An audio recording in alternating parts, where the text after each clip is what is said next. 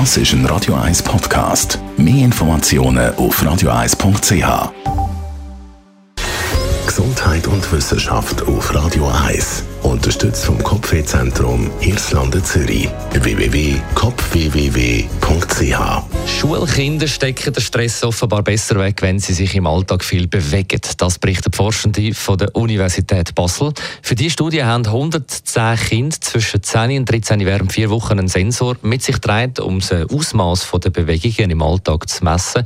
Anschließend hat man die Teilnehmenden dann in einer stressigen Aufgabe ausgesetzt und das anhand vom Stresshormon Cortisol im Speichel gemessen. Und das Ergebnis von der Uni Basel, regelmäßig aktive Kinder scheinen generell eine geringere äh, physiologische Stressreaktion zu haben. Erklären lässt sich der Befund womöglich, dass der Cortisonspiegel auch bei der sportlichen Aktivität steigt. Das heißt also, wenn Kinder regelmäßig ja umrennen, schwimmen, kämpfen, klettern, shooten, was auch immer, lernt das Hirn den Anstieg von Cortisol mit etwas Positivem zu verbinden.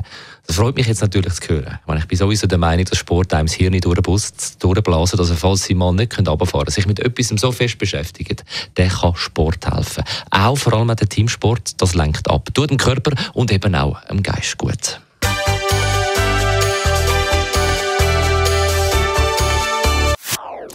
Das ist ein Radio 1 Podcast. Mehr Informationen auf radio1.ch.